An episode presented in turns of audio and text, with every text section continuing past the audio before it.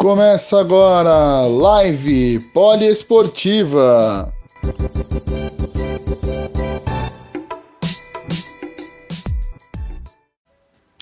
Boa noite, ouvinte da Rádio Poliesportiva. Aqui quem fala é Vitor Ferreira. E hoje, domingo, 14 de junho, temos uma live muito especial para falar de um esporte que está crescendo bastante no Brasil. É, vamos falar de futebol americano e o nosso convidado é um quarterback, é um jogador do futebol americano brasileiro, que já teve experiência lá nos Estados Unidos. É ele mesmo, o Bruno Barbosa. Vou convidá-lo aqui. Aguardando o Bruno. Fala, Brunão. E aí, monstro, beleza? Tudo tranquilo, querido? Tudo bem, sempre. Ai, sim, pô. E aí, me. Me fala como é que você tá aproveitando essa, essa quarentena aí é, relacionada ao futebol americano? Aproveitando mais a questão de fundamento, né? Porque os parques fechados, tudo fechado, então locais para treinar tá, tá bem tá bem crítico, né? E a rapaziada assim não, também fica difícil porque tá todo mundo correndo atrás, tendo que trabalhar, tendo suas funções e com o momento que a gente está vivendo está sendo bem puxado. Mas eu acredito que eu estou ajudando muito, nosso time anda fazendo live, é, bastante live trabalhando no playbook, trabalhando é, mais nessa questão tática mesmo, né? E assistindo bastante jogos. Graças a Deus agora tem os jogos no YouTube também, né? Um pouco para dar uma ajudada, para você ver um pouco os seus adversários, ter uma noção, tudo. Então, a gente está mais estudando os times e também trabalhando no playbook para quando voltar os treinos já o parque, os parques abrirem, para a gente já voltar a milhão. Ah, maravilha. É, e me conta, é, tem alguma previsão de volta de campeonato, alguma coisa do tipo? Então, eu acho que as conversas que eu não tenho da SPFL e tudo não volta esse ano. É, esse ano não vai ter SPFL. Eles vão deixar para o ano que vem, ainda mais por causa de algumas coisas que aconteceram, infelizmente, até alguns jogadores que, que faleceram, até familiares que andam doentes por causa do Covid. É, a liga resolveu esperar e voltar só no ano que vem a respeito do, de todo essa pandemia que está acontecendo, né, e das normas.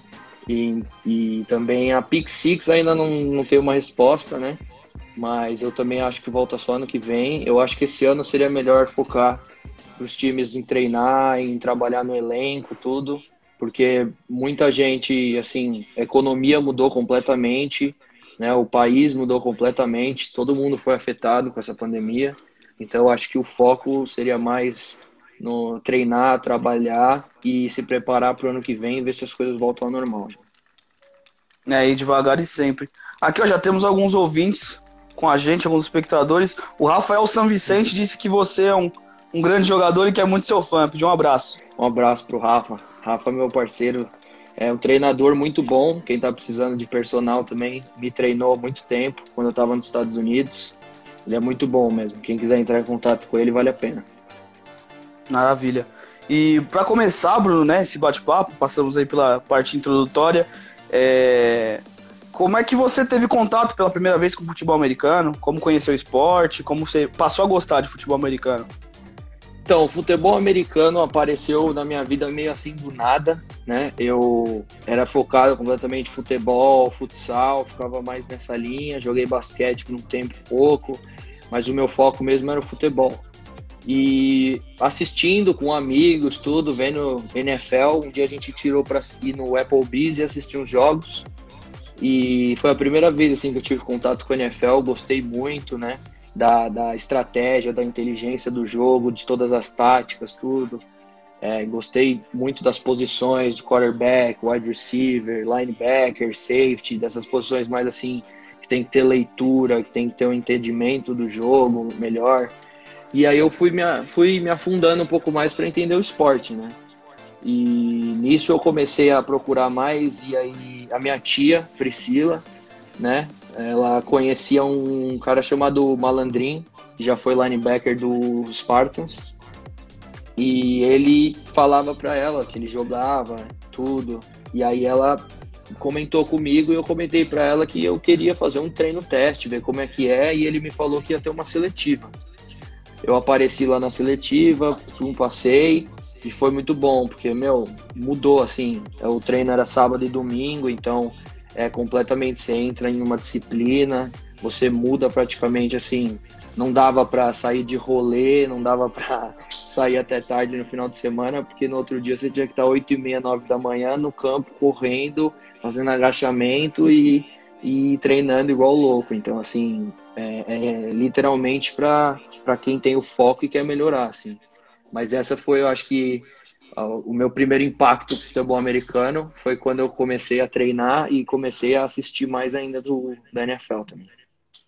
Ah, legal. É, com relação a essas rotinas de treino, né? Essa disciplina que você comentou, é, foi muito difícil para você se adaptar ao futebol americano, acostumado com outros esportes? Então, foi. Porque no futebol, lógico que tem a disciplina, né? O futebol é. Ah, tem disciplina de treino também e tudo, mas ao mesmo tempo no futebol não interessa tanto, interessa claro, mas não interessa tanto o físico igual o futebol americano, né? No futebol americano, se você não treina uma academia, se você não, não treina regrado completamente, você pode ter lesões sérias, né? Você pode, é, a qualquer momento no treino, você não aguenta a porrada, o seu corpo não está aguentando. É um, uma reação bem diferente no futebol, né? Então eu tive que adequar o meu corpo completamente a isso, a alimentação, como todo esporte tem mas pelo futebol americano ser um forte esporte de contato, é, igual assim o rugby, é, é, um jeito de se preparar bem igual. Assim. Ah, legal. Tem mais gente aqui entrando, ó. Entrou o John Jones aí, o Thiago. Mandou um abraço aqui, o Thiago mandou dois monstros. Grande abraço, Thiagão, saudades de você, meu querido. Vamos ver aqui mais gente. Uh, a Lu Portela mandou um coraçãozinho aqui, os olhos de coraçãozinho, tá acompanhando a nossa live. E o Lucas Pereira mandou aqui: Esse é meu QB e grande week, saudades monstro. Hum. Mas é tem isso que, aí. Tem que aparecer nos treinos, Tereza. tá aí a cobrança, hein? Do quarterback, o, o chefe ali do ataque, né? Tem que botar ordem na casa. Isso. Tá certo. É, então, Bruno, é, conforme você foi evoluindo no futebol americano, né? Jogando no Spartans, de onde surgiu a ideia de você ir para fora? De você fazer uma faculdade fora? sentir um pouco do que é essa atmosfera e cultura do, do, do americano? Então, tudo isso começou até antes. É, eu estudava, fazia faculdade aqui no Brasil, mas não estava não tava entrando muito, me vendo praticando a veterinária pelo resto da minha vida. Então eu decidi sair e nessa decisão de sair eu, eu sempre quis fazer um intercâmbio. Né? E eu falei, ah, vou fazer um intercâmbio, vou tentar, vou ver como é que é. é vendi meu carro, trabalhei, corri atrás, juntei um dinheiro e fui. E aí eu fiquei seis a oito meses em Nova York estudando inglês. E quando eu comecei a estudar inglês e prestei o TOEFL, é, eu tirei a nota que precisava e eu comecei a procurar mais sobre como entrar numa faculdade e procurando mais, é, mais bem mais a fundo mesmo, vi TOEFL, SAT, ACT, todos os scores que precisa para entrar na universidade. Eu vi que eu tinha o que precisava. Então eu comecei a me interessar, né? E deu tempo em Nova York, eu voltei para o Brasil. Eu lembro que eu voltei para o Brasil em maio. É, em junho eu conheci a CS Educacional, que é o Clayton Lovett. Ele, ele, é, ele trabalha enviando é, jogadores para os Estados Unidos. Ele tem contatos com algumas universidades e high schools nos Estados Unidos. E lá eu comecei a conversar mais com ele, né? Mostrei alguns vídeos, tudo, ele se interessou e ele enviou alguns highlights meus para os treinadores, né? E foi aí quando a Waldorf University é, se interessou pelo, pelos meus vídeos e me enviou uma proposta de, de bolsa para estudar e praticar o futebol americano lá. Isso foi em junho, assim, um mês depois que eu tinha voltado.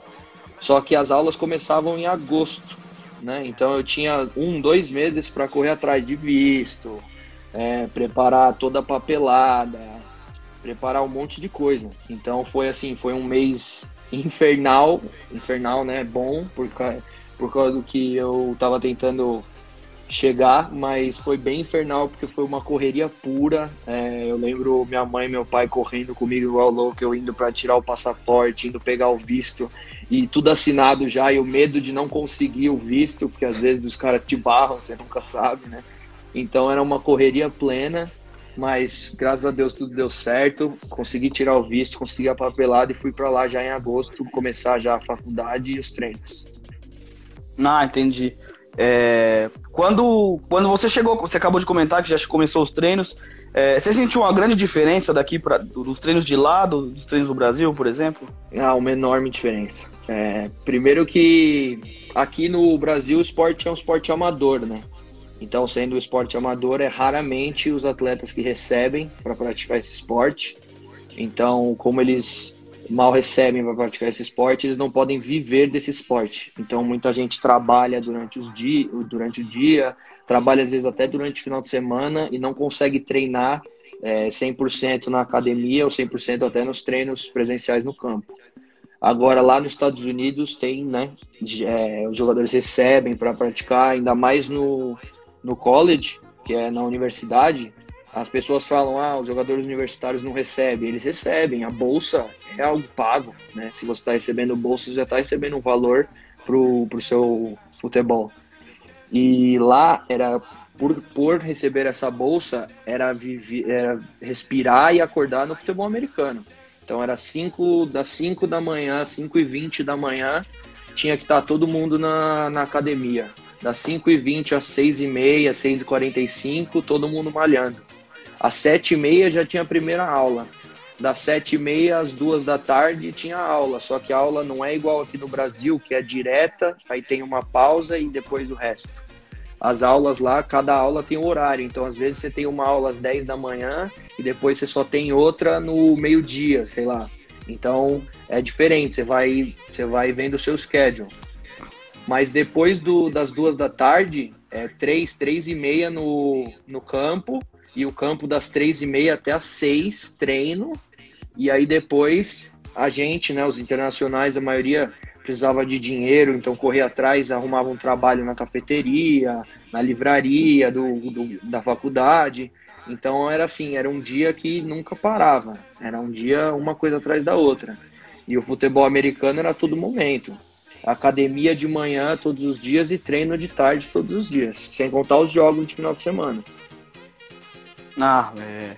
deve ter sido uma loucura mesmo, mas é, no que acrescentou a você como pessoa esse tempo lá? Uma coisa que eu aprendi muito na cultura americana e com o esporte futebol americano foi a disciplina.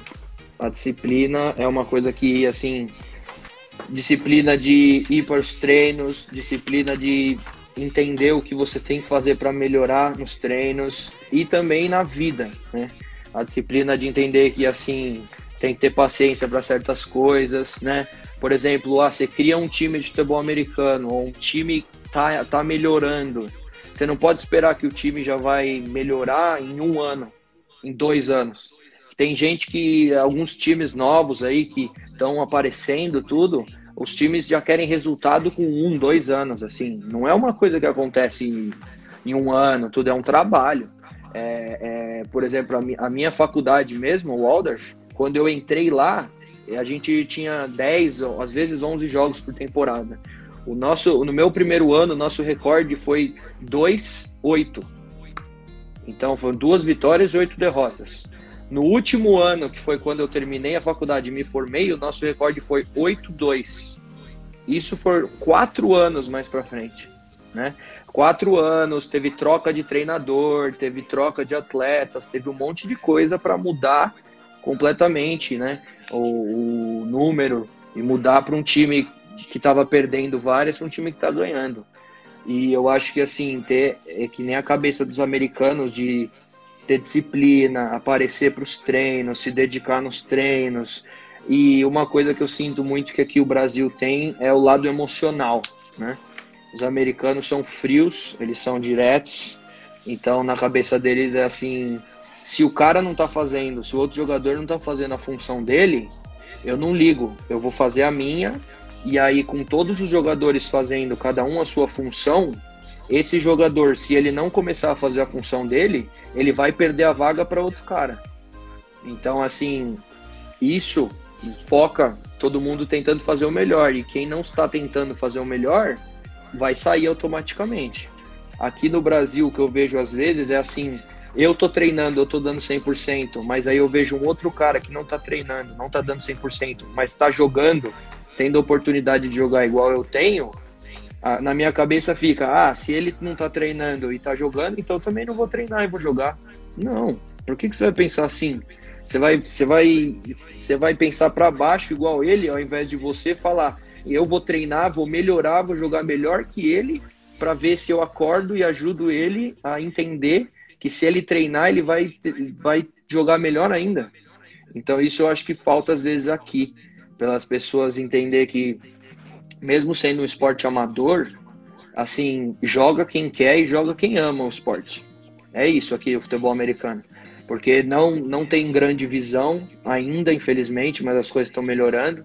É, e quando melhorar mais ainda, a visão aumentar, eu vejo muita gente se interessando, como já tem também, né? Times grandes como às vezes o Corinthians, que tem 1.800 atletas inscritos, coisas assim. Então, o esporte crescendo, as pessoas também têm que crescer a mentalidade. Não adianta você ficar com a mentalidade do futebol americano passada. Você tem que ir literalmente apagando e modernizando a sua mente, entendendo que tem novos tipos de treino, é, novos tipos de alimentação, novos tipos de fundamento e novos tipos assim até de conversa, porque antes era assim, era pegar para o cara e falar, você não, não, você não entende futebol americano, então coloca um capacete aqui e vai ali bater cabeça com o cara. Não é, não é assim mais. Entendeu? Agora não, você pode falar pro cara, ah, você não entende, então vem aqui, vem fazer um treino, vem entender como é que é, qual posição você se interessou, você consegue ir mais a fundo e explicar mais pro cara para ele ter uma noção melhor. Ah, é, é real. A disciplina é uma, é uma questão bem, bem grande. E voltado mais para essa questão de Estados Unidos, universidade, é, é igual nos filmes. É todo badalado, todo mundo ao redor dos jogadores, o quarterback tem sempre a, a maior moral de todo mundo ali, tem seus privilégios. Então, é, é, é igualzinho no filme. É, tem tudo, assim, o presidente mesmo da faculdade, ele ia dar um discurso só para os jogadores de futebol americano, ele falava e no final do discurso ele falava o meu esporte favorito é o futebol americano, por isso eu amo vocês. Tipo, ele falava isso no final do discurso. Então tem tudo isso, é, o quarterback tem prioridade quando chega pro, novos produtos na universidade, quem é o primeiro a utilizar? Assim, é, às vezes as universidades não recebem muito, né? Então eles selecionam os melhores jogadores, mas pode ter certeza que se eles receberem só um produto, vai para o quarterback. Isso é garantido. Porque, é, não infelizmente, mas esse jogo, o quarterback no ataque é uma posição que o jogo inteiro passa pela mão do quarterback, né?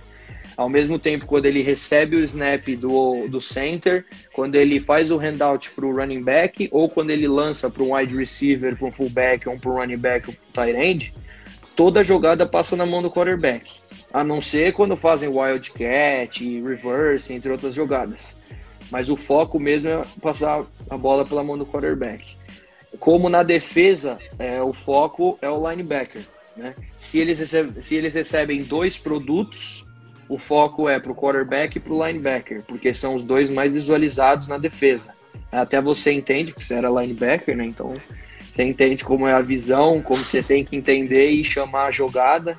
Isso já mostra que você é o mais importante no campo no momento, porque tudo passa por você antes, né? Mas todos os filmes é igualzinho lá nos Estados Unidos. Tem o Pep Rally, que os caras falam que é aquelas festas que os caras fazem discurso que ah, nós vamos derrotar eles, aí todo mundo grita, vamos, fica toda aquela aquele showzinho assim, tem tudo isso, então muitas coisas que mostram nos filmes são iguaizinhos. Ah, legal aqui. O, o Giovanni, o Abreu Digio, mandou um abraço. Um abraço. Pra você mandou um salve.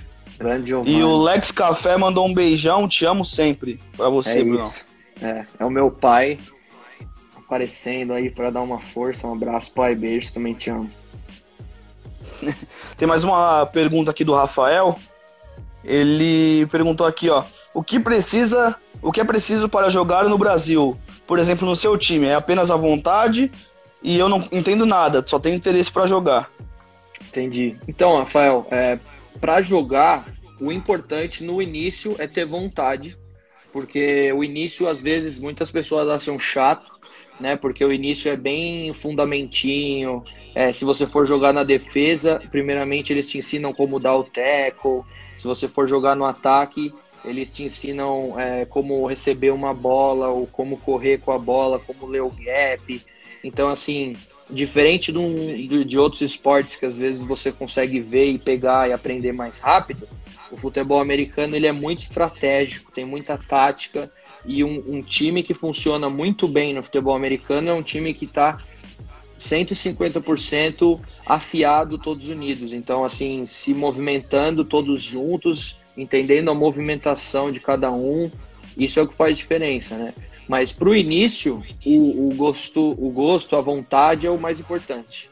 É, e experiência se vai ganhando ao longo do tempo, isso é normal. Eu fui jogar futebol americano sem saber, é, o Wick também foi jogar futebol americano sem saber. Todos, praticamente, os atletas aqui no Brasil começaram a jogar futebol americano assistindo NFL e imitavam os caras da NFL e aí depois com o esporte crescendo, começou a ter treinadores, a ter vídeos ensinando técnicas e táticas e outras coisas também.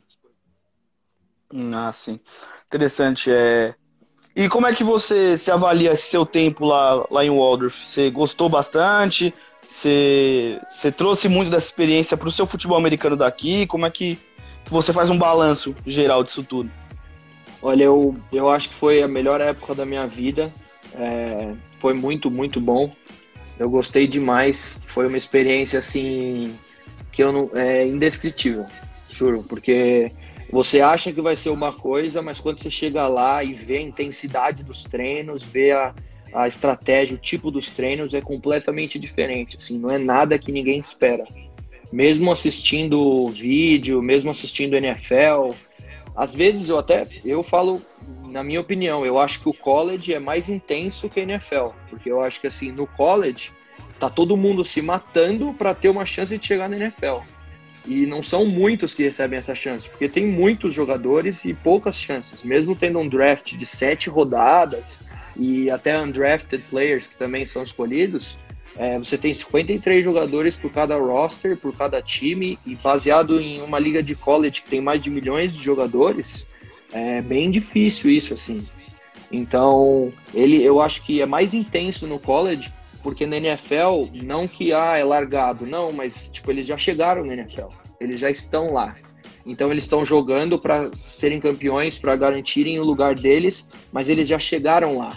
No college eles estão se matando para chegar lá, né? E o Alder foi espetacular para mim. Foi uma coisa que assim é um sonho. É, eu trouxe muito dos meus treinamentos.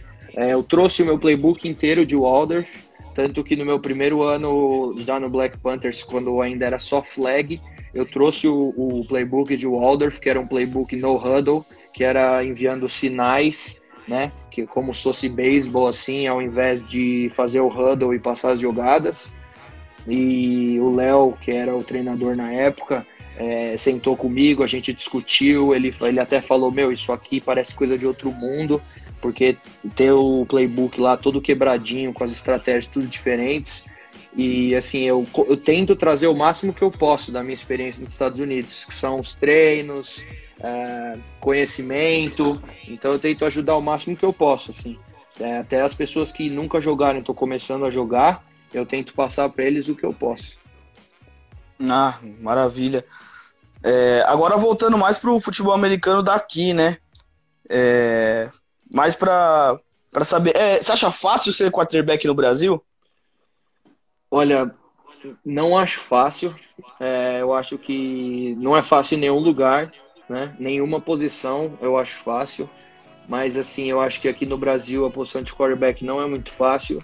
E não tô é, denegrindo a imagem de ninguém ou nada assim, mas eu acho que pelo, pelo entendimento, pelo estudo das pessoas né, do futebol americano, é, o futebol americano, como eu disse, ainda é muito amador aqui.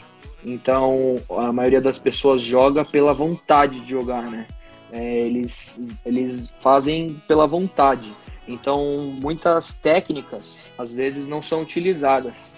Então, como, por exemplo, às vezes fura um bloqueio, fura um bloqueio da OL, ou às vezes você lança uma bola e um WR dropa, ou um running back que está correndo e às vezes abre demais o braço e dá um fumble na bola, um quarterback que erra um snap, é, erra a contagem, não pega a bola direito ou sofre um fumble.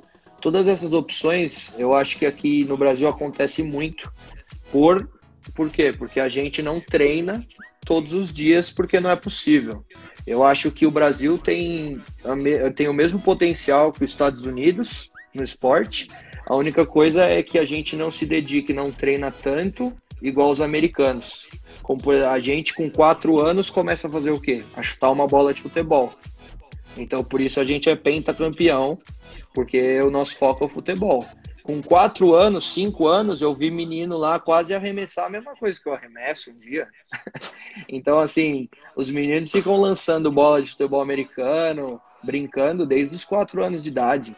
Então, é, é, é, que nem a gente no futebol. O crescimento no esporte te faz entender mais, te faz aprimorar, e assim é que a gente melhora no esporte. E os quarterbacks eu acho que sofrem um pouco sim aqui.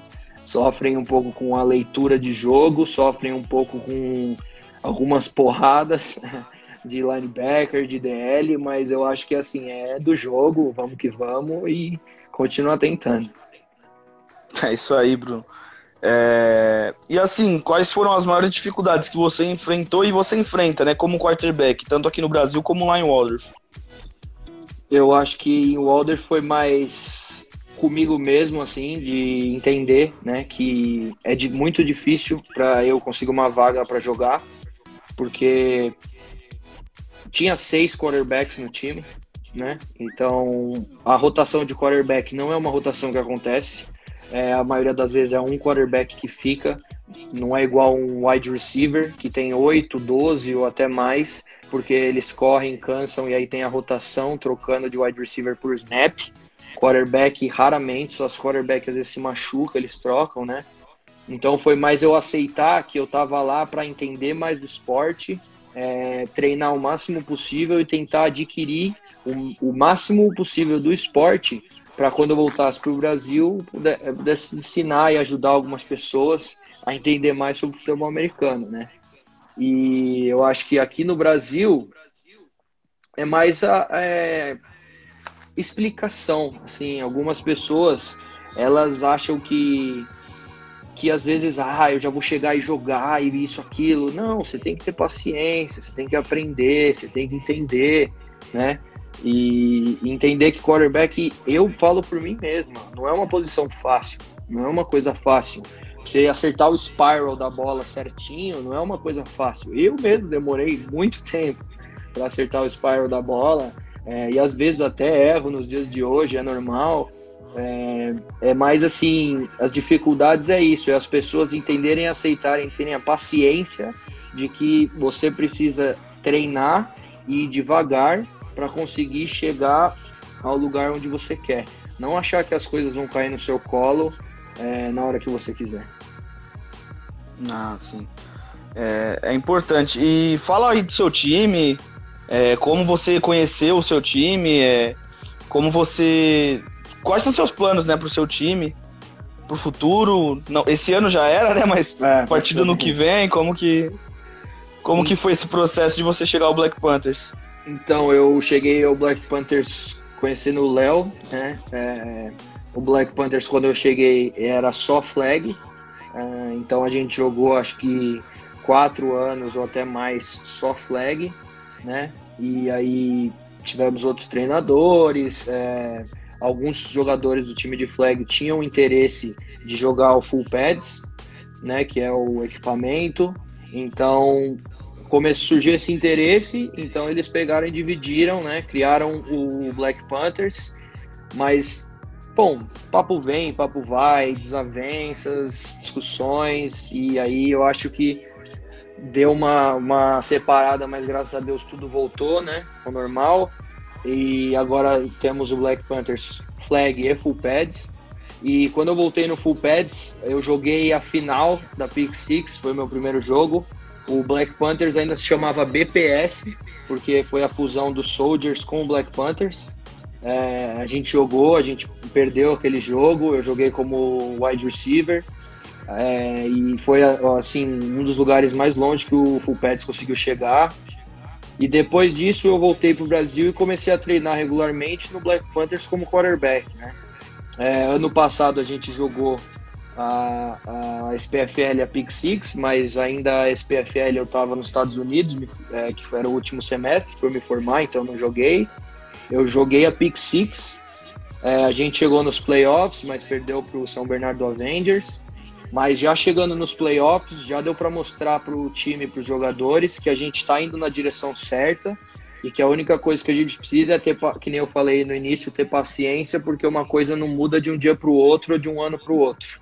Tem que ter um estudo, tem que ter um, uma paciência para fortalecer né, o time. E esse ano, o nosso plano era jogar a SPFL e jogar a Pick Six novamente mas infelizmente com a pandemia, com o Covid que aconteceu, né, todos os times é, mudaram os planos, porque provavelmente não vai ter nenhum campeonato esse ano. Mas não falando pela pandemia, pelo Covid, claro, mas eu acho que foi uma coisa boa é, essa pausa esse ano para os times fortalecerem um pouco mais no marketing do time, né, no marketing do esporte, divulgar mais o esporte, para as pessoas chegarem mais, entenderem mais, porque tem gente que você fala futebol americano, a pessoa nunca ouviu falar na vida. Então, assim, é, divulgar mais o esporte, entender mais o esporte, treinar o fundamento, que é muito importante. É, as lives foram uma coisa sensacional que vários times estão realizando, conversando sobre, sobre o playbook, conversando sobre outras coisas, sobre treino é, a live do Black Panthers, teve uma live com o nutricionista Daniel Quintal, que é muito bom também. É, ele é um dos atletas, ele deu uma live para o time inteiro só falando sobre a nutrição nessa quarentena. Muito importante, porque geral em casa, mal, às vezes mal treinando, né? Você vai comendo, quando você vê, você já está apoiando até o amendoim na barriga, né? Que tá ficando imenso. Mas ele falou um pouco da nutrição e, e outras lives vão falar um pouco assim de alongamento, às vezes até acupuntura, ou entender um pouco mais. Muitas, muitas coisas assim que são necessárias no esporte. Você tem que entender que o esporte, a academia e o treino é importante, mas cuidar do corpo também, porque se você não cuida do seu corpo, quando você faz 50 anos, você não está aguentando nem andar, né? Então, assim, eu acho bem importante mesmo essas lives e tudo que está acontecendo. Ah, sim, entendi. É, dá para tirar um, um, lado bom, digamos assim, dessa pandemia, né? É o, o mínimo que a gente pode fazer.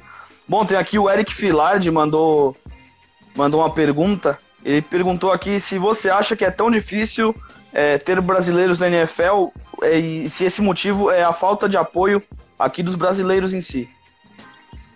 Então, Eric, essa pergunta é muito boa. É, eu acho que é difícil pela, pela questão que eu estava explicando de jogar. Né? Para você chegar na NFL, você tem que ter uma visão.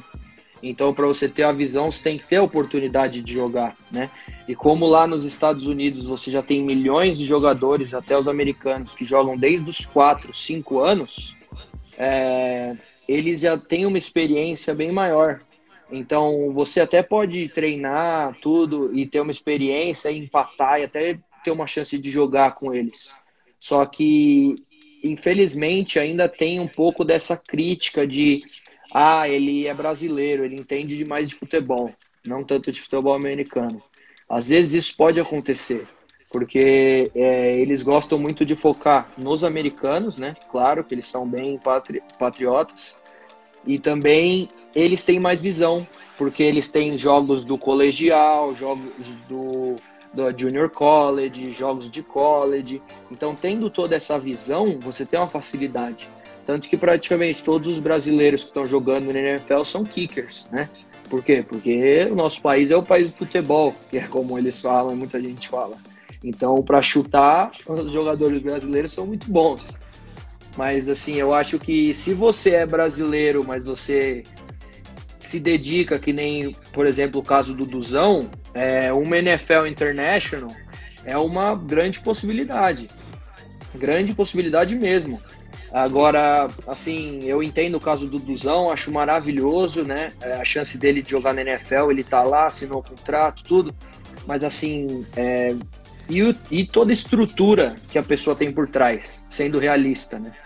Assim, ele não faz, ele ficou, acho que oito meses em Miami treinando só para o draft do NFL International. Isso não, não é muita gente que tem essa oportunidade, né? É assim, de largar tudo e, e treinar todos os dias da sua vida por oito meses para o NFL International. São raras as pessoas que têm essa oportunidade. Então, mas eu acho que chance tem, só que eu não acho possibilidade de ser muito grande, não. Ah, maravilha. É, maravilha não, né? Mas boa, é. boa resposta, Bruno. Boa resposta. É, o seu pai perguntou aqui ó, sobre a dificuldade de superar a distância da família e de estar sozinho em outro país, que é uma é. coisa bem importante, relevante. É, no início é chocante, né? Porque, assim, você está morando em outro país, você está completamente imerso em outra cultura, você tá, você tem que viver e falar da outra, outra língua, então você não tem escolha, né? É assim, é ou vai ou racha. Então, eu sei que meus primeiros meses lá foi difícil, tive que me adaptar a uma cultura bem diferente. É, eu ligava, fazia FaceTime com os meus pais para conversar. É, saudades bate também em alguns momentos, você fica para baixo, sente falta, mas você tem sua família que está sempre lá para te ajudar por FaceTime. Hoje, agora, FaceTime, Zoom, Google Meeting, Live, tudo. Então, a facilidade que você tem para entrar em contato com seus familiares é muito grande, né? Então, facilita muito isso.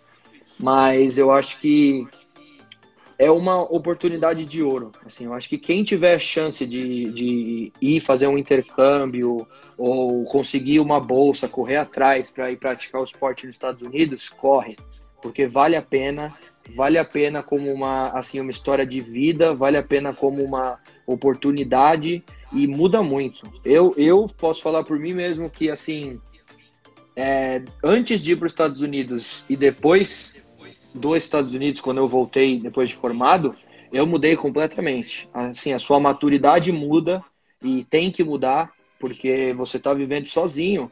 Você tem que pagar o seu, você tem que pagar seu apartamento, você tem que trabalhar para pagar seu apartamento. É, você tem que ter o horário de treino. Se você falta no treino, não acorda, sei lá, alguma coisa assim, você vai pagar punição e pode até perder sua bolsa. É, você tem que lavar sua roupa, você tem que cozinhar, você tem que fazer, assim, questões que, claro, já tem que fazer aqui no Brasil, sim, mas que assim às vezes eu acordei atrasado, esqueci de cozinhar, eu peço para minha mãe fazer um arroz e feijão para mim ou para meu pai. Às vezes eu esqueci de lavar uma camiseta, mas eu sei que às vezes meu pai e minha mãe lavaram a roupa ontem, então eu tive sorte e vou usar. Lá não existe isso, entendeu? Não existe, ah, eu acordei atrasado, o que eu vou fazer agora? Não, eu não tenho que fazer. Ou você vai faz um, um pão voando e voa para aula, para o treino, ou não come e come depois. Não lavou a roupa porque esqueceu, vai repetir a roupa porque não tem outra opção. Então, assim, é uma maturidade que cria em você é, para você criar agenda, criar planejamento, tudo. Coisa que muita gente aqui não tem porque tem a comodidade com certas coisas. Ah, entendi. É, e sobre o futebol americano no Brasil, novamente, é, como é que você vê os próximos passos para o futebol americano evoluir? Chegar a alcançar outro patamar, começar a ser levado mais a sério pelos próprios americanos, por exemplo? Eu acho que o futebol americano está evoluindo muito. É, a velocidade que tudo evoluiu foi tremenda. Antes você mal escutava de futebol americano, Hoje você tem vários times, você tem patrocinadores, você tem campeão. Antes era só jogar, agora você tem campeonatos, você tem a final da, da, do, da BFA que passou na ESPN, né? Passou para o Brasil inteiro. Então você já vê tudo isso, o quanto cresceu, né? O quanto cresceu do, do, do futebol americano no Brasil, que antes não tinha visibilidade nenhuma e agora já está passando até na ESPN, né? o, o brasileiro, além da NFL. Eu acho que tá, tá indo no caminho certo, né? É, às vezes, alguns momentos, eu acho que assim os times têm que parar de pensar um pouco só neles e pensar um pouco no bem do esporte e do campeonato. Né? Claro que todos os times querem ganhar, claro que tem as rivalidades, entendo tudo isso, mas assim, para um campeonato crescer, todos temos que andar juntos e trabalhar juntos para fazer isso acontecer, né? Então, às vezes, pô, tá difícil para um time que tá sem grana para ir jogar, sei lá, em, em, no interior. Pô, vamos ver se a gente consegue arrumar um outro lugar para entrar uma verba boa para os dois, para ter esse negócio. Aí alguns times falam: "Ah, não, então dá WO, eu ganhei". Assim, desnecessário, vai dar WO, vai perder um jogo. Às vezes em um jogo pode aparecer 20 pessoas para assistir, dessas 20, três se interessam e começam a praticar o esporte. E aí sim o esporte vai crescendo, tem uma visibilidade maior, né? Por exemplo, a, a SPFL esse ano acho que tinha fechado o contrato com a Band Esportes de televisionar os jogos. Então já é uma coisa a mais, a BFA ESPN televisionando os jogos, Band Esportes televisionando os jogos da SPFL já tá tendo uma, uma, uma maioria aí já, de times já entrando para nessa crescente, né? De ajudar o campeonato, de ajudar os times, assim, assim, time que não tem como investir em treino, em equipamento, tudo. Assim, você não tem que virar pro time e falar, então não joga, então não participa do campeonato. Você tem que falar, pô, tudo bem, vamos tentar achar uma opção para se ajudar e para ajudar o campeonato, porque quanto mais times no campeonato, melhor é, mais visibilidade, é, é, são mais treinos, são, são, são mais jogadores entendendo como é o futebol americano, se interessando como, pelo futebol americano. Então, assim, eu acho que o campeonato está crescendo, está muito bom, mas às vezes eu sinto que a prioridade é bem interior dos times e de alguns presidentes dos campeonatos e dos times e não na prioridade do campeonato crescer né? Então eu acho que até com essa pandemia vindo e dando uma chacoalhada, infelizmente, nos times, é, eu acho que esse ano vai ser utilizado para entender melhor e os times conversarem e todos se ajudarem para levantar e reerguer de novo o campeonato e o futebol americano. Infelizmente, tudo que está acontecendo. Ah, entendi. É, e você acha que a emoção ainda é um, um obstáculo muito grande para a gente superar? Como você disse, os americanos são frios e nós somos bastante emotivos. É, você acha que ainda é um empecilho para o futebol americano crescer? Eu acho que sim. É, como, por exemplo, que nem eu estava falando assim, de um time virar para o outro e falar então da WO, tudo isso, isso já é uma atitude emocional, né? Isso é uma atitude emocional, porque assim, você não tá se colocando no lugar do outro time, você não tá tentando entender. Assim, se meu time é bom o bastante, eu não vou ficar com medo de jogar com os caras e perder.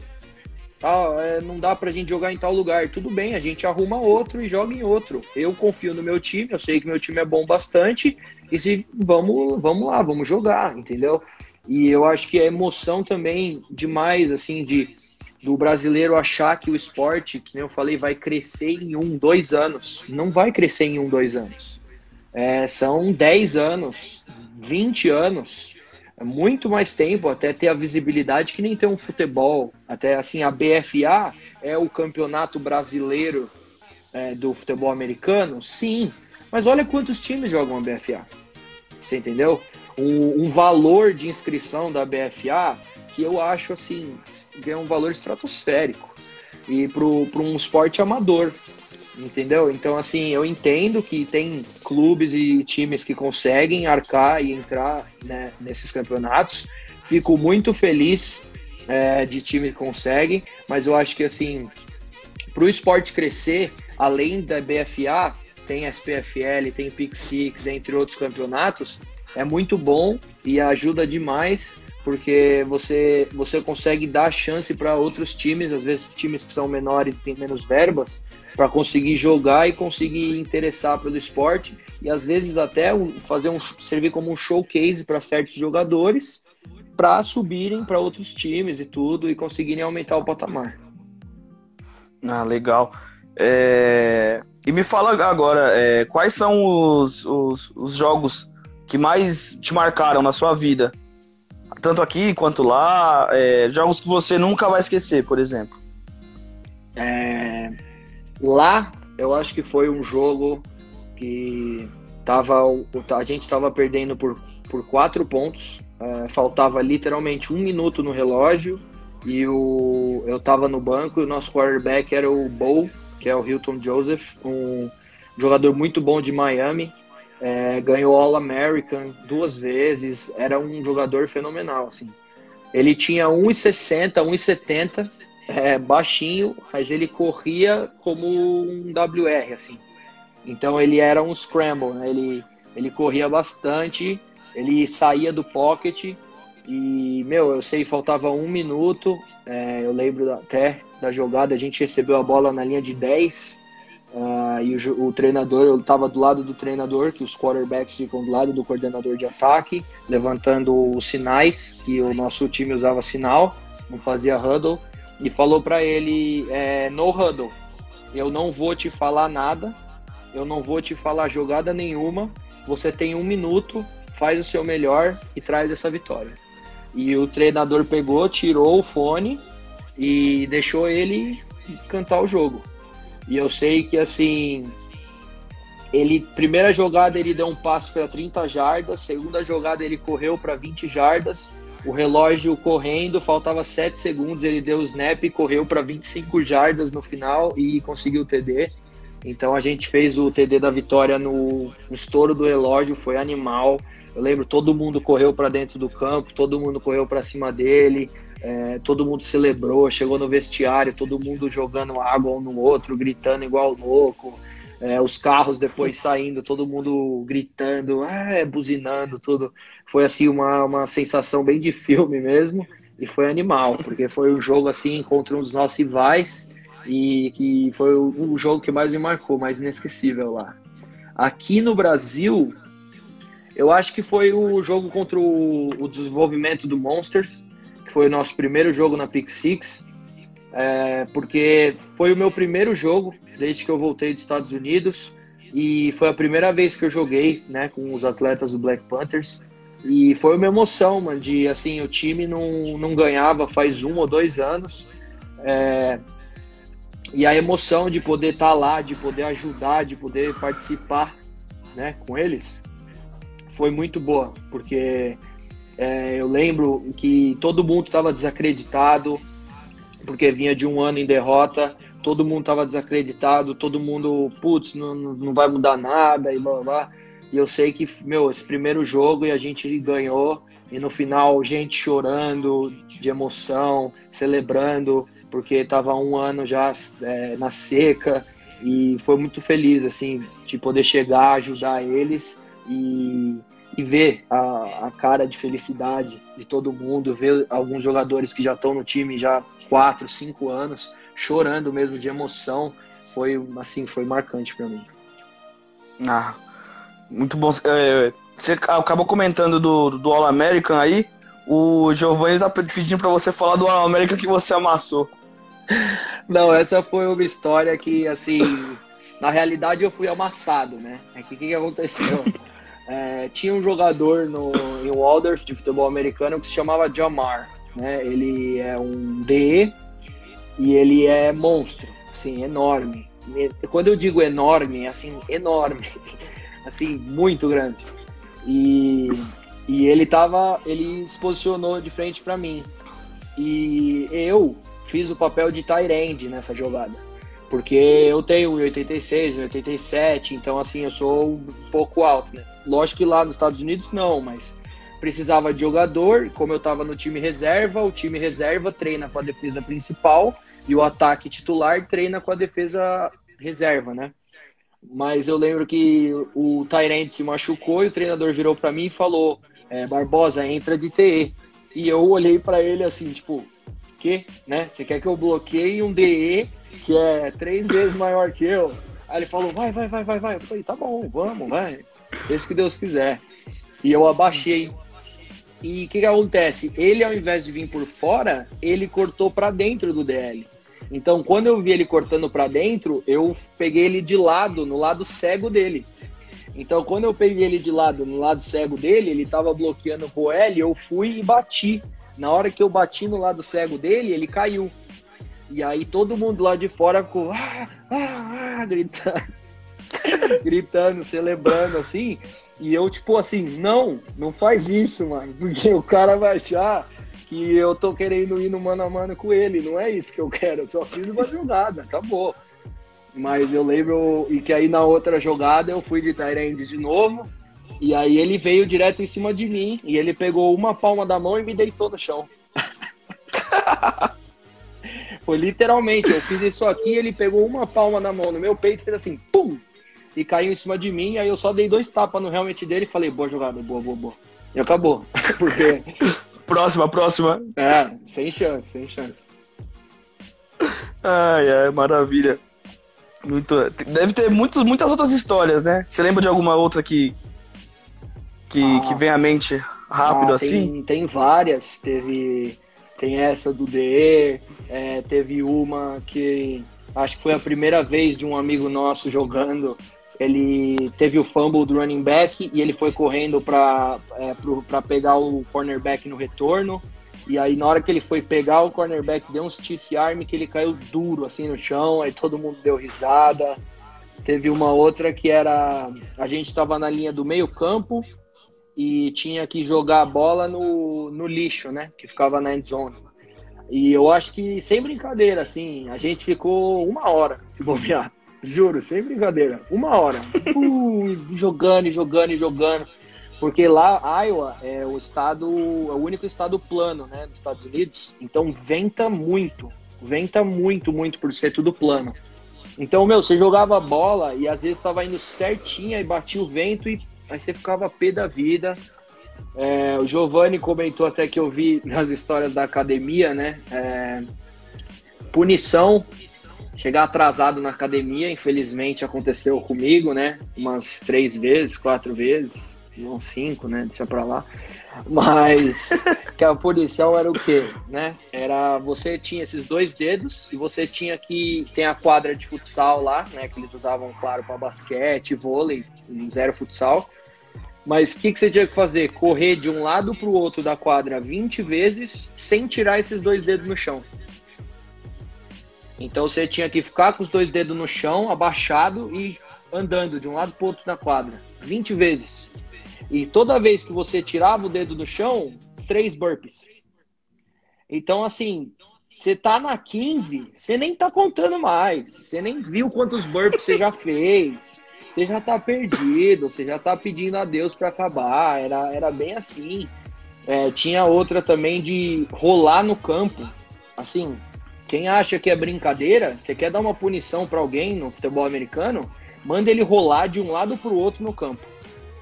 Cara, você levanta, você não tem noção de onde você tá, você não tem noção do que está fazendo, você perde a noção da vida. Assim, eu lembro que uma vez eu tive que rolar e voltar num campo de 100 jardas. Quando eu levantei, eu não consegui. Eu fiquei uns 5 minutos. Eu levantava, caía, levantava, caía, levantava, caía. Aí deu uns 5 minutos levantando e caindo, eu fiquei no chão. Eu falei, vou ficar aqui. Quando passar, eu levanto. E assim, eu lembro dos caras, meu, vomitando. Tipo, levantava, passava mal e vomitava e tudo isso. Então é assim, é, é a punição mesmo para ser forte para não acontecer de novo. Eu lembro de, dessas daí foram assim as histórias mais engraçadas que eu lembro do futebol americano nos Estados Unidos. ai, ai, muito bom. É, e Bruno, é, perguntar para você quais os jogadores que você mais admira aqui do Brasil. Não sei se você tem contato. Quais jogadores que você mais gostou de jogar e quais você gostaria de jogar? Olha, jogador que eu mais admiro é, eu vou falar que é o Jeff Henderson, uh, jogou no Spartans como wide receiver, jogou no Storm como wide receiver e tá atuando agora na Lusa Lions como wide receiver, né? É, o Jeff é um cara que, assim, quando eu cheguei no Spartans, ele me acolheu, ele me explicou mais do futebol americano, ele me dava dica, ele quebrava assim os playbooks, quebrava a movimentação, é, treinos, tudo que eu tinha que fazer para melhorar, né? Ele é um cara assim que se dedica 100% ao futebol americano. É, crossfit, academia todo dia, alimentação, preparo. Ele assim, ele ama o futebol americano, ele é muito bom no que ele faz, tipo muito bom mesmo. É, ele, ele é um cara que eu admiro. Um outro cara que eu admiro muito também é o Coisa, né, o Daniel Quintal, nosso nutricionista. É um cara que assim é completamente dedicado ao futebol americano. Tem seus altos e baixos, né? Quando às vezes ele fica meio para baixo com o esporte e tudo, mas assim o, o Coisa é, é um dos jogadores que eu mais admiro no futebol americano porque, meu, ele, ele dá o sangue. É, se você fala para ele, meu, vamos treinar um tabuão, ele fala, vamos. Você fala, meu, vamos treinar em Suzano, ele fala, vamos. Meu, vamos treinar, sei lá, na minha sala, em casa, teco, vamos. Tipo, qualquer lugar que você falar para ele, ele vai. E assim, isso que eu vejo a dedicação mesmo no futebol americano, né? É, jogadores, desculpa, qual que foi mesmo? Jogadores a pergunta? Né, é, o jogador, o jogador que você. O jogador que você mais gostou de jogar contra e o que você gostaria de jogar contra. O jogador que eu mais gostei de jogar contra.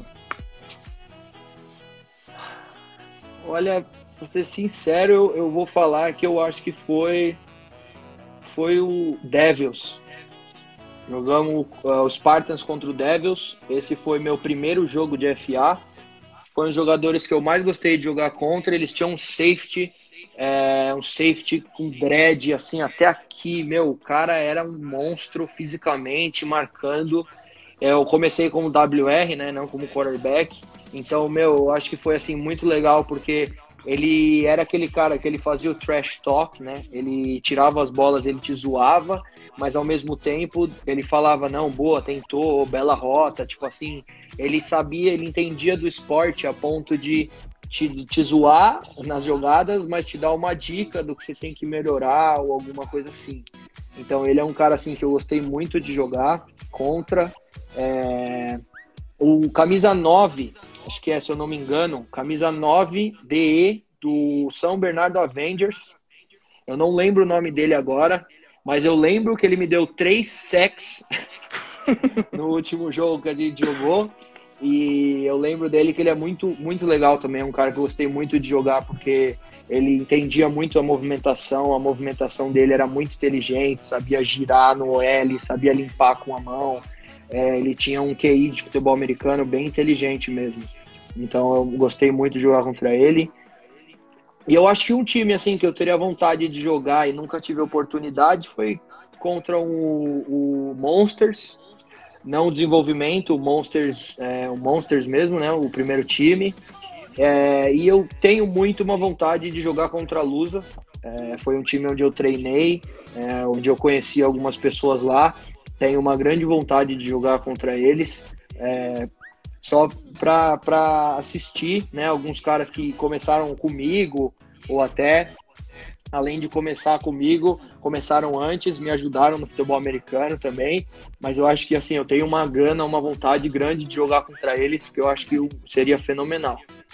Agora vamos falar um pouco sobre sobre NFL, né? Então, tá numa grande polêmica aí com relação às causas raciais, toda essa, essa questão que é, que é bastante complicada e a NFL aparentemente está se posicionando agora.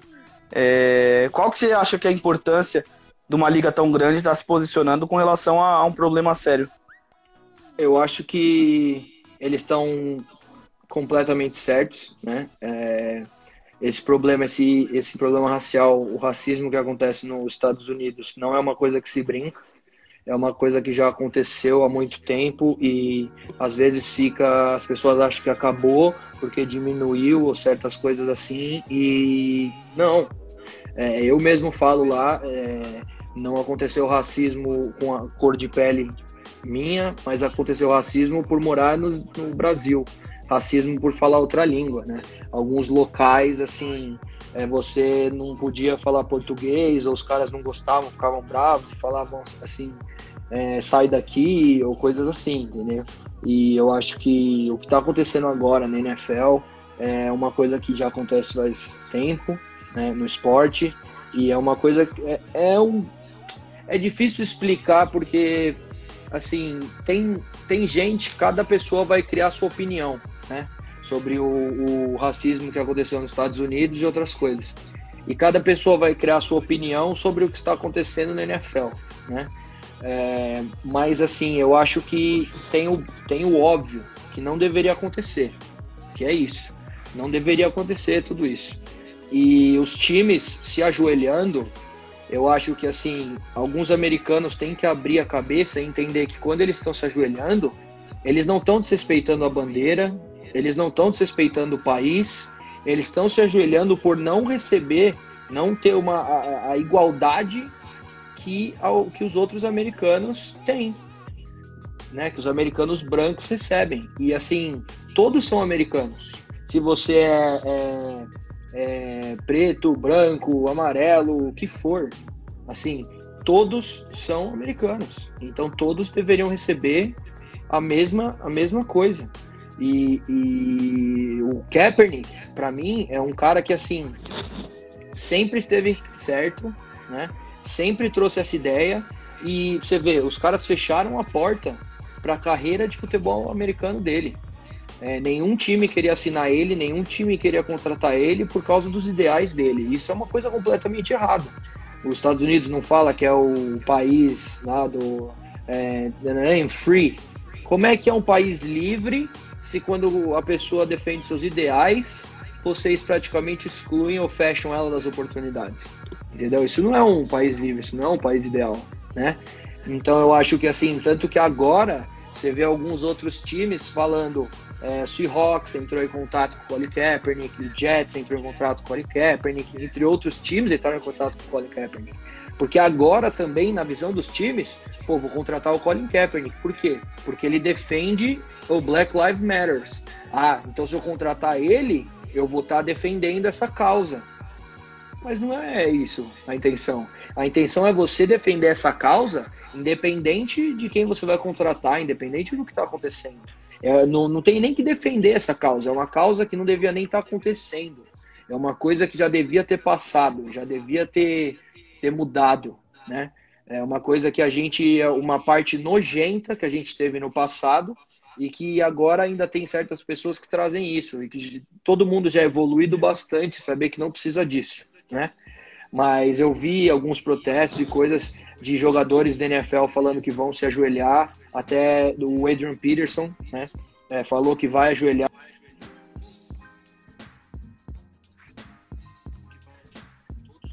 E assim, é, eu me interessei muito e estou tentando olhar um pouco mais para entender mais como isso vai né, desenvolver na NFL, o que vai acontecer.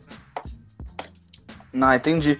E falando do Kaepernick, é, você acha que ele tem bola para voltar para o futebol americano, voltar para a NFL, ou voltar a ser titular em algum time um dia? Eu acho que o Kaepernick nunca devia ter saído de algum time. É, muita gente fala que o arremesso dele não é preciso o suficiente, é, isso e aquilo, mas assim, ele chegou com o time no Super Bowl, né? Isso é assim, você não, você não, não fecha, você não acaba com a carreira de um jogador que conseguiu chegar no Super Bowl. Ah, beleza, tem outros jogadores que ajudaram ele, claro, a OL, o WR, o running back, a defesa inteira ajudou, claro, é um time, né? Não é um cara que chega lá. Você vê o Lamar Jackson, por exemplo. É um jogador brilhante, mas um jogador tentando fazer tudo não vai chegar no, no Super Bowl e não vai ser campeão. Não, não é, é, um time, é todo mundo junto, né? Agora, o Colin Kaepernick, para mim, nunca deveria ter saído da NFL. Tem que voltar. Tanto que um ano o Redskins estava sem quarterback, que o Alex Smith quebrou a perna lá, o Colt McCoy quebrou a perna. E eu ficava todo santo dia falando: pelo amor de Deus, assina o Kaepernick. Mas eles assinaram todo mundo possível, menos o Kaepernick. Então o time fez o quê? Foi uma porcaria. Porque, assim, você tem que entender que, meu, qualidade é qualidade. Independente dos ideais, independente do que o cara tá defendendo, você tem que contratar o cara e trazer o cara baseado no futebol dele. O que acontece on e off do campo, aí beleza. Se vai afetar a visibilidade do time alguma coisa, você vira, você conversa com o cara, tudo e entra no meio termo Mas se for um assunto que assim precisa entrar no meio termo, se for um assunto que nem o dele, que é o ajoelhar, é um assunto que isso. É só qual é o problema do cara pegar e ajoelhar por três minutos antes de um jogo? Você entendeu? No meu ponto de vista é assim, você vai tirar a oportunidade de um cara que é um puta de um jogador, um jogador espetacular, e você vai tirar ele e vetar ele de jogar porque ele se ajoelha por três minutos? Não. Se é isso que ele quer, se é a vontade dele, você respeita. Ele é um ser humano, ele é uma pessoa em primeiro lugar. Ele não é um, um robô, uma máquina para jogar futebol americano. Você deixa ele dele, você deixa ele fazer o que ele quer nesse quesito e depois você cobra dele dentro de campo. Se ele estiver fazendo só os ideais dele, focando nisso e não tiver, é, não tiver demonstrando dentro de campo, aí você chega nele e faz. Eu acho que é correto você defender seus ideais, mas ao mesmo tempo você tem um contrato. Então você tem que demonstrar dentro do campo. Ah, entendi. É, mas é, é realmente a filosofia do esporte, né? Você não pode deixar o extracampo te atrapalhar, mas né, realmente o caso dele não tem nada a ver com um problema, e sim com uma, uma tentativa de solução, né? Sim, total. Bom, é, agora a gente vai focar um pouco mais na NFL, né? Nossa tão querida NFL, nossa querida liga. Saudades, é, saudades viu? Esse, esse período de, de fevereiro a, a agosto é bem triste, viu? É bem é triste. Horrível. é horrível. Mas, enfim, é, quais times que você vê como, como os melhores da liga, os que mais evoluíram, os times que você vê como candidatos a serem campeões? Ah, eu vejo muito. Ah, o time que evoluiu para mim, assim, completamente foi o Miami Dolphins, né? É, primeiramente, nem com os jogadores, e sim com o técnico, o Brian Flores, que era o técnico de linebackers, eu acho, do Patriots. Quando ele veio para o Dolphins, ele mudou assim a cultura completamente. É, você vê o Dolphins chegou a perder trocentos jogos lá, mas no final da temporada ganhou, ganhou vários jogos, tanto que até terminou no draft ele saiu em quinto, né? Então ele ganhou alguns jogos, mas mostrando que o quê? No início do ano, quando ele perdeu vários jogos e todo mundo 0-6, eu acho que é uma coisa assim, todo mundo, nossa, Miami é uma porcaria, mostrando que o quê? que a troca da cultura, a paciência, a determinação, a disciplina, mudando, mudando um trabalho, vai fazer efeito. E começou a fazer efeito que no final da temporada eles começaram a ganhar alguns jogos e dá, dá bastante trabalho para certos times. Então eu acho que assim o Miami Dolphins vai jogar muito bem esse ano. Claro que eles estão com um quarterback que é um rookie, né? O Tua Tagovailoa e que machucou a bacia, né? Que agora tá 100%, lançando, correndo normal, mas a gente nunca sabe a bacia por ser, né? É, a gente nunca sabe se uma porrada pode, às vezes, ferrar ou soltar de novo, infelizmente. Então a gente precisa ver se eles prepararam uma OL forte o suficiente para dar tempo para ele no pocket para conseguir fazer as jogadas, né? É, outro time também que eu acho que vai muito bem é o San Francisco 49ers, é, que chegaram no Super Bowl eu acho que eles têm completamente assim chance de chegar no Super Bowl de novo. A defesa deles é muito forte. É, o quarterback é muito experiente, né? Trabalhou junto com o Tom Brady quatro anos, eu acho três anos, né? Então você ficar atrás dos melhores quarterbacks de todos os tempos, você ganha uma experiência, né? Você entende melhor do jogo. Então isso evoluiu bastante.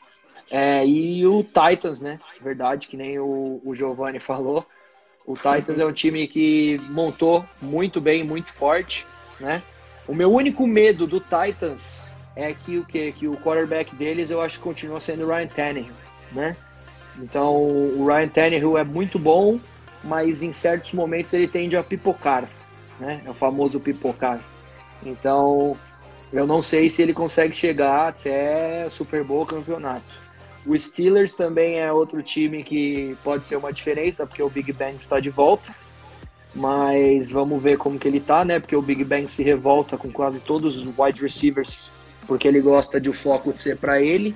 Então ele perdeu o Antonio Brown, que era praticamente a arma de touchdown dele, né? E, então vamos ver como que ele se vira com um corpo de wide receiver um pouco mais fraco, né? É, Seattle também. É que Seattle é Seattle não, não tem o que falar, não tem. Seattle tem um, para mim, para mim, o melhor quarterback da NFL, Russell Wilson. Então, assim, ele é, para mim, o melhor quarterback da NFL. É um cara que tem, todo mundo tem que se inspirar, porque o cara consegue correr, o cara consegue lançar, e o cara, mesmo com o L, que estava horrível, conseguia ficar 9 segundos no pocket. Não sei como. Ficava se mexendo de um lado para o outro e ninguém acertava o cara. É inacreditável. E mesmo assim, chega sempre em playoffs e dá trabalho. E então, assim, ele é muito bom, né? Mas é claro que eu vou falar que chance de campeões Redskins, né? né? Não tem como eu não falar isso aqui, né? Nosso quarterback maravilhoso, Dwayne Haskins Jr., treinou essa pré-temporada inteira e tá vindo monstro. Ele perdeu 25 pounds nessa pré-temporada. Tá treinando bem forte. É, isso eu tô falando mais brincando, não acredito que o Redskins tem chance de chegar a algum lugar esse ano, mas o nosso time é, tá. O meu time, né? É, que eu torço pro Redskins, tá trazendo. tá trazendo jogadores muito novos, né? O, o, acho que, sei lá, é uma média de 22 anos, 23 anos dos WR. Então, assim, a idade é muito boa para mais para frente, né? É, mas eu acho que nisso, né? E, e, claro, tem times que você nem precisa falar, que é o Kansas City Chiefs e o Baltimore Ravens, né? Que é o Patrick Mahomes e o Lamar Jackson. São... E o Baltimore Ravens tem o meu jogador favorito, que é o RJ3, né? Que é o, o jogador que eu mais gosto e foi quem eu comecei assistindo futebol americano. É, são times que já chegaram longe ano passado e é, é, quase assim, é igual o Patriots todo ano, que todo mundo falava, ah, que time vai chegar no Super Bowl, Patriots? Que time vai chegar no Super Bowl, Patriots? e Tampa, o Giovanni perguntou, e Tampa? É... Ele, também, ele também disse pra, pra você falar sério, o Wick tá falando sério. Ah, tem é, espaço é, pra brincadeira, tem, tem espaço pra tudo aqui. Essa aqui é uma live completamente democrática.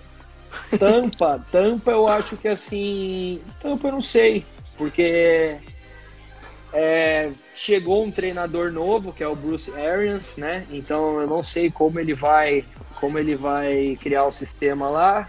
Tom Brady é o Tom Brady, mas o Tom Brady é o Tom Brady com o L do Patriots. Não sei se o Tom Brady vai ser o Tom Brady com o L do Tampa, né?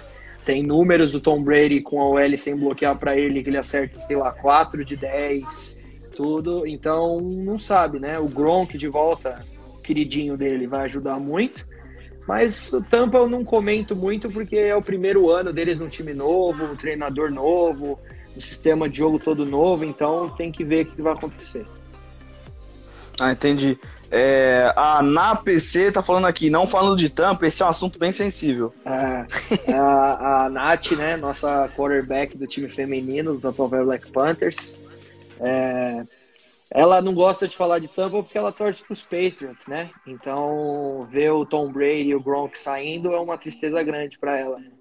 Mas, assim, é, é bandwagon, né? Que a gente chama bandwagon, que são as pessoas que torcem por time que só ganha, né? Nunca assistiu futebol americano, eu vou torcer para quem? Patriots? Aí, não, entendeu? É bandwagon, eu, eu não respeito muito.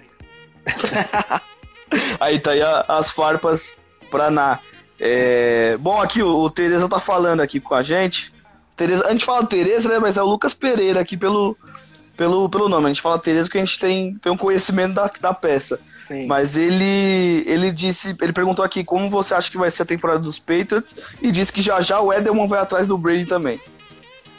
Ah, eu acho que a temporada dos Patriots vai, vai ser um pouco eu, eu não acho que vai ser horrível, mas acho que não vai ser uma temporada normal dos Patriots, né? Primeiro porque eles vão com o Stidham, que era um quarterback, acho, de Auburn. É muito bom, ele é bom mesmo. É, eu vi ele jogando no college, ele tem qualidade, mas assim, ele estava treinando como WR no Patriots. Porque ele não via a chance de jogar e o Patriots estava sem WR, então ele estava como WR, né? Então agora ele vai ter que vo voltar a focar mesmo no como QB, né? É, e o Edelman, eu acho que ele não vai para Tampa, não. Eu acho que o Edelman, ou ele encerra a carreira no Patriots, ou eu acho que ele tentaria ir para um time grande, assim como um 49ers, um Seattle, assim, um time para tentar ajudar para ganhar o Super Bowl, assim. Eu não acho que ele iria para Tampa, não. Eu acho que que ele ia focar um time assim, para tentar trazer um Super Bowl. Mas o técnico dos Patriots, né, o Bill Belichick, ele é, é de outro mundo também. Então, às vezes a gente acha que a temporada do Patriots não vai ser tão boa, mas a gente nunca sabe o que ele faz, né? Porque qualquer jogador que aparece lá vira um All-American, um Pro Bowl, um Pro Bowler, tudo. Então a gente nunca sabe. Ele transforma um jogador que às vezes se olha e fala, nossa, é um cara normal. Se o cara vira um monstro, né?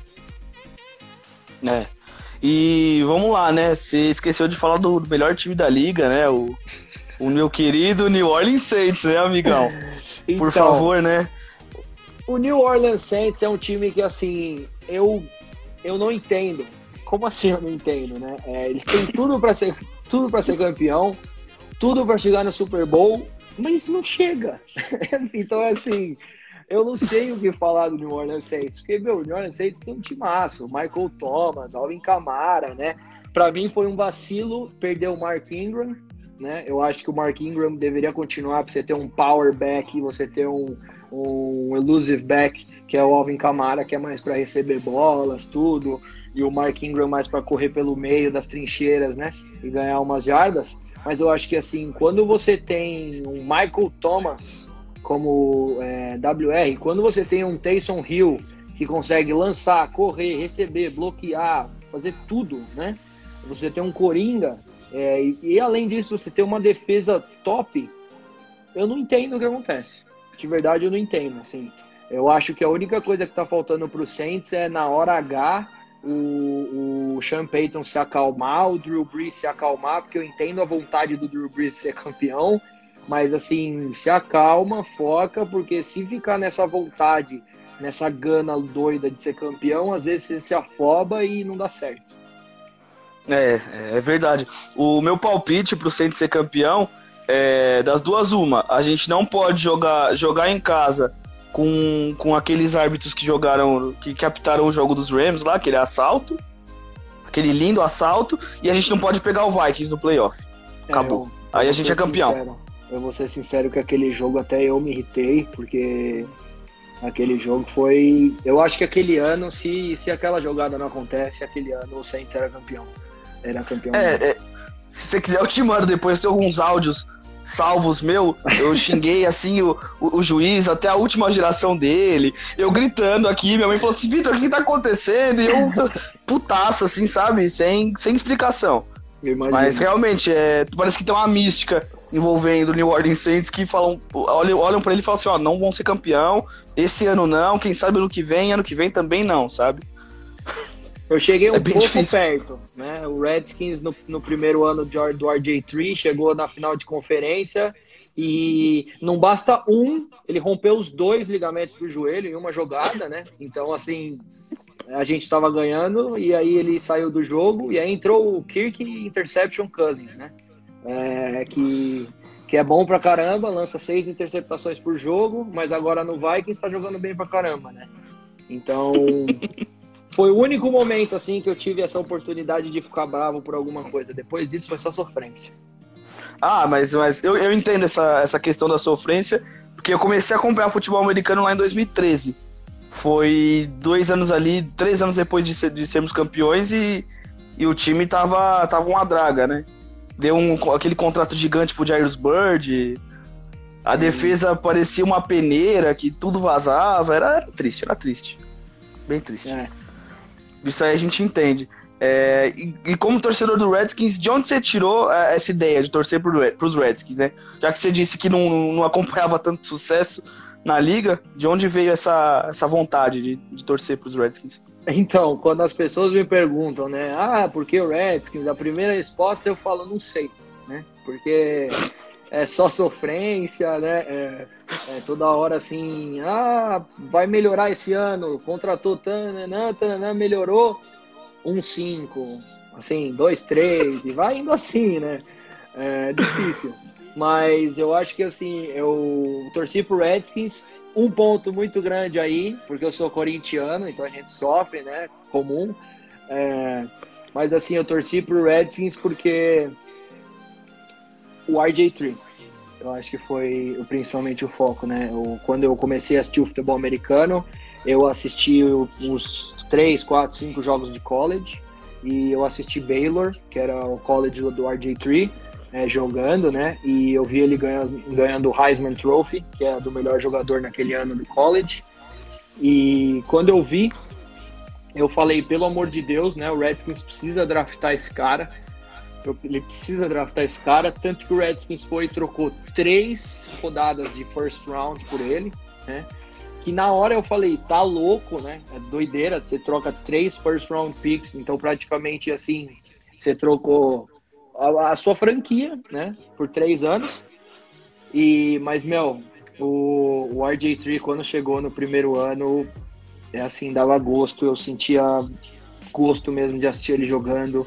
É, corria com a bola, lançava, fazia play action direitinho, tudo. Ele tinha um futuro brilhante na NFL. Eu acho que o único problema dele foi entender que NFL não é college. Então, quando você corre na NFL, você precisa dar o slide, né? Que até, até às vezes aqui no Brasil também existe isso. Ah, QB que é QB não dá slide, vai pro teco. Não, não existe isso. Não existe isso. Né? O QB precisa do braço para lançar, precisa do ombro para lançar. Se ele for ficar tomando porrada, não vai aguentar. O preparo físico do QB é diferente de um LB, de um safety, de um DT, de um DE. Então, assim, ele fazia uma coisa na NFL que eu achava uma doideira, que era ele corria e aí em vez dele sair do campo ou deslizar, ele abaixava e ia de encontro com os caras. Assim, a vontade de ganhar uma jarda a mais é enorme, é enorme, mas você tem que entender que o jogo é longo, né? É, você não tem que se matar para ganhar essa jarda a mais. É, desliza e pensa na próxima jogada para ganhar mais jarda o suficiente. E é assim que vai indo. Eu acho que se ele tivesse pensado mais assim, é, que nem ele tá pensando agora jogando pelo Ravens, que eu vi várias vezes ele deslizando, correndo para fora do campo, tudo. É, eu acho que se ele pensasse mais assim, a carreira dele ia ter sido muito boa no Redskins e muito boa na NFL. Sendo que agora ele tá procurando um time para ser starter, né? E eu acho que ele vai conseguir. Ah, a condição ele tem, né? Ele, tá mais inteligente, passou por muita dificuldade, né? Tá, tá um jogador mais cascudo. Então, é, eu acho que ele tem condição, sim, de, de conseguir um, uma equipe para ser titular. Por mim, ele voltava é... pro Redskins na hora, mas. É, agora com o Dwayne Haskins aí, né? É. É um bom páreo, hein? O High State. o, o Giovanni até perguntou no, no começo da live aqui, dessa segunda live. É, e, o, e o seu High State, como é que vai esse ano? Ah, meu High State vai bem todo ano. É inacreditável. Eles recrutam muito bem. É, o recrutamento deles é a estrela da faculdade, né? É, e o quarterback, que eu acho assim, é, ano que vem, time que precisa de quarterback, pelo amor de Deus, vai e pega, não Taylor Lawrence, quarterback de Clemson, o quê? É, Sunshine lá, não. É o Justin Fields, quarterback de Ohio State, quarterback firme no pocket, é, consegue correr quando precisa, precisão tremenda, força no braço tremenda. Meu, ele é um quarterback que, assim, eu acho vai vingar na NFL, vai fazer um estrago enorme, vai jogar muito bem. E esse ano eu acho que o High State tem uma grande chance de ir para o título. Quase todos os WRs eram freshmen, né? Primeiro ano, ou sophomore, segundo ano. Então é que nem assim, eu falei do Redskins, jogadores novos vão ficar os quatro anos na universidade, ou três anos, então ele já tem experiência, então vão para brigar pro campeonato com experiência e é isso é o que você mais precisa no college. Ah, é isso. É, e uma dica que você dá pro, pra galera escolher um time aí da NFL? Pra torcer ou um time do college também? Olha, do college, eu acho assim, você primeiro tem que escolher a liga, se você quer Pac-10, Big 12, você quer...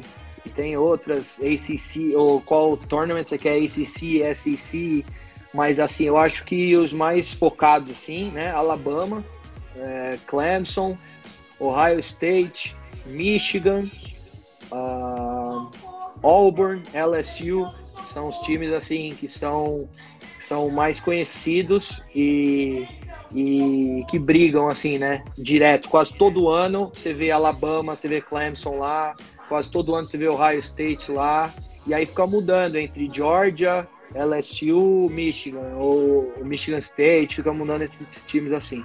Mas eu acho que entre vai, quatro times seria Alabama, Clemson, Ohio State e Georgia. Eu acho que seriam os quatro times assim para brigar para escolher no college. E na NFL, olha, primeira coisa assim, eu acho não foca, ah, eu vou escolher um time porque ah, vou escolher esse time porque esse time ganha. Escolhe o time que você tem afinidade, escolhe o time que você gosta. Muita gente escolhe o time por causa da cor, por causa do emblema, né? Você vê o Everaldo Marques sempre falou, escolhi o Packers porque era verde e amarelo, me lembrava do Brasil. Então é assim, essa foi a afinidade que ele sentiu. Eu escolhi o Redskins porque eu seguia o RJ3 no college. E, então ele foi draftado pelo Redskins e eu escolhi é, o Redskins. Então, assim, cada um tem sua afinidade, mas eu acho que se você tá, quer escolher um time no momento que tá virando um time febre, eu ficaria entre Kansas City Chiefs e Baltimore Ravens.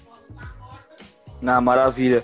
É, o Teresa está perguntando aqui, ó, falando em LSU, quais são as suas expectativas para o Joe Burrow, né, draftado aí na primeira escolha pelo Cincinnati Bengals? Então, é, eu, não é uma coisa injusta, né? Porque eu acho que equilibra a liga, esse estilo da NFL, mas assim, os melhores jogadores são escolhidos pelos piores times daquele ano, né? Então Cincinnati foi o pior time, então Cincinnati escolheu Joe Burrow. Eu acho que assim, uma coisa que eu já não gostei da atitude dele foi ele não ter participado do, do, do combine da NFL. Ele falou que ele não precisa participar e ele tinha medo de se machucar, sendo que ele já mostrou as habilidades dele no, no, no Final Championship do college, né? Eu acho que assim, parceiro, você tá chegando da faculdade, você tem que fazer tudo que qualquer jogador tá fazendo então, se vai ter o combine para você se mostrar para os jogadores entenderem melhor, para os treinadores entenderem melhor sobre você, você tem que ir participar do combine. Então, essa foi uma atitude que eu não gostei dele, mas eu acho que no quesito futebol americano, eu não sei se ele vai tão bem, porque eu não sei se o Cincinnati Bengals está com muita arma esse ano. O AJ Green ficou machucado praticamente o ano inteiro passado. Eu não sei como ele vai voltar esse ano. É, então, o running back Joe Mixon é uma besta, né? Muito bom, muito, muito bom. Corre muito bem.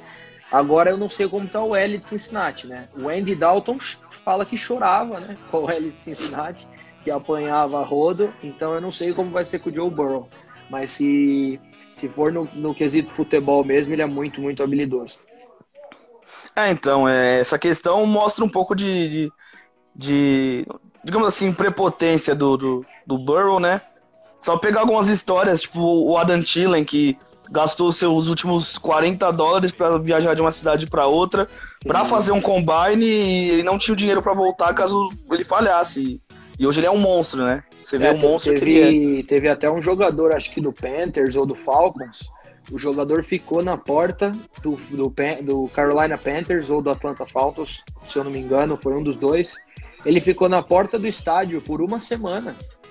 Indo, lógico, eu não dormia lá na rua tudo, mas ele aparecia lá por uma semana com um cartaz, me deixa fazer um walk-on, pelo amor de Deus. Tipo, pedindo uma chance. Assim, você vê, o cara passa uma semana pedindo a chance de fazer um treino e aí o cara tem toda essa visibilidade, essa oportunidade de ir lá, tudo, e calar os críticos, fazer essas coisas, e o cara prefere não. Assim, eu respeito e entendo a decisão dele mas eu vejo outros caras que sonhariam por ter essa oportunidade. Então acho que nenhuma oportunidade você tem que deixar passar. É isso aí. E agora, Bruno, para a gente fechar aqui a live, é... qual que é o seu maior sonho pessoalmente e qual é o seu maior sonho coletivo relacionado ao futebol americano em geral? Eu acho que é... pessoalmente meu maior sonho é conseguir realizar é, to, tá, todos os meus focos para o futuro. Assim, eu, eu sempre sonhei em poder é, ter minha família, poder é, ajudar meus pais, poder foco assim, ter, né? Ser ter uma vida boa para conseguir ajudar não só você e seus familiares. Esse é o meu sonho. Então eu sempre estou correndo atrás de aprender, sempre estou correndo atrás de, de entender mais certas coisas. Então eu acho que assim, quando você se esforça, você consegue atingir tudo. Não interessa o quê. Né? É, às vezes você não atingiu exatamente o que você queria, mas se você olhar para trás, você vê tudo que você já atingiu e você começa a ver que se juntar tudo que você já atingiu é muito mais importante do que certa coisinha que você queria atingir. Então acho que assim as pessoas tinham que ter mais essa visão de tentar todas se ajudarem, construir um mundo melhor e, e ajudar não só você como outras pessoas, assim, que é, é, é assim a razão número um para mim. E no futebol americano é ajudar o, todo mundo, todos os jogadores, treinadores, tentar evoluir. É, eu sempre ofereço para os jogadores do Black Panthers para a gente fazer live, para a gente marcar na casa de alguém, ou sei lá, se alguém tem algum outro lugar disponível. É, a, a, minha mãe ela é, é, psicóloga, ela tem um consultório às vezes disponível eu consigo utilizar, e eu dou, dou uns treinos de vídeo lá, a gente filma os jogos, os treinos, e a gente repassa, né? É, é, mostrando os erros e o que as pessoas têm que melhorar, mostrando certas coisas que podiam mudar e também nos treinos mesmo, né? Tendo paciência e explicando fundamento por fundamento para os jogadores. É, eu acho que assim no futebol americano essa é a minha questão de tentar sempre melhorar e entender que eu não sei tudo, né? Conhecimento é sempre bom e nunca é o bastante. Então sempre tá correndo atrás, sempre estar tá estudando para entender mais, porque independente que eu fui para os Estados Unidos, joguei lá, tenho um conhecimento um pouco maior, eu não tenho conhecimento suficiente ainda. Eu tenho muito para aprender, eu tenho muito que estudar para conseguir melhorar sempre e conseguir ajudar o meu time a evoluir e cada vez melhorar. Ah, maravilha. É, Bruno, a última pergunta agora. É, qual, qual jogador da NFL você se inspira? Você inspira o seu jogo ou você vê como um espelho para você se motivar em cima? Um jogador que eu, assim, eu vejo e me motivo muito é o RJ3, novamente, né? É, ele é o meu foco no futebol americano, porque eu vejo que, assim, o cara rompeu os dois ligamentos do, do joelho, é, ele perdeu a vaga de titular no time, ele recebeu críticas dos treinadores da NFL e dos, dos próprios treinadores. É, e apesar dele ir para o banco e o Kirk Cousins virar o titular, você via todos os jogos ele sorrindo, ele animado, ele falando com o Kirk Cousins, ele dando dica para o Kirk, ele falando que ele tinha que melhorar, falando que ia dar certo, tudo. O time ganhava jogos, ele celebrava com o time inteiro. Depois ele foi para o Ravens e foi para o Ravens para ser banco de um rookie, o que é muito difícil isso para um veterano. Você virar banco de um primeiro anista, né? Foi para lá para ser banco do Lamar Jackson.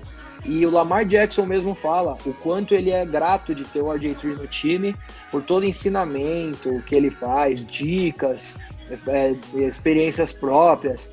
E além disso, com mesmo sendo banco, perdendo oportunidade, tendo corte no salário, porque né, mudou, é, sendo negado o quinto ano de, de college deal, tudo isso você vê o cara treinando todos os dias, você vê o cara se esforçando, você vê o cara sendo positivo, você vê o cara se dedicando, é, é, ajudando o Lamar Jackson, ajudando o time, tudo. E assim, jogo que o Lamar nem precisava jogar, que o time já tinha ganho, é, ele podia jogar e o treinador preferiu não colocar ele para jogar e ele fala que tá tudo bem, que não tem problema, que ele vai continuar ajudando, tudo.